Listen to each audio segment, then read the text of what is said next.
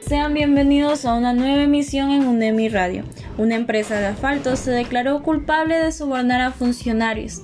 Sí, una empresa estadounidense de asfalto se declaró culpable de pagar millones de dólares en sobornos a funcionarios de Brasil, Ecuador y Venezuela. Se trata de la empresa Sajak Marine IRS, que durante casi una década se aseguró de millonarios contratos en dichos países. La agencia de noticias Associated Press reveló que la compañía acordó pagar 16.6 millones de dólares. Sí, ni nada más ni nada menos que 16.6 millones de dólares en multa tras reconocer su culpa.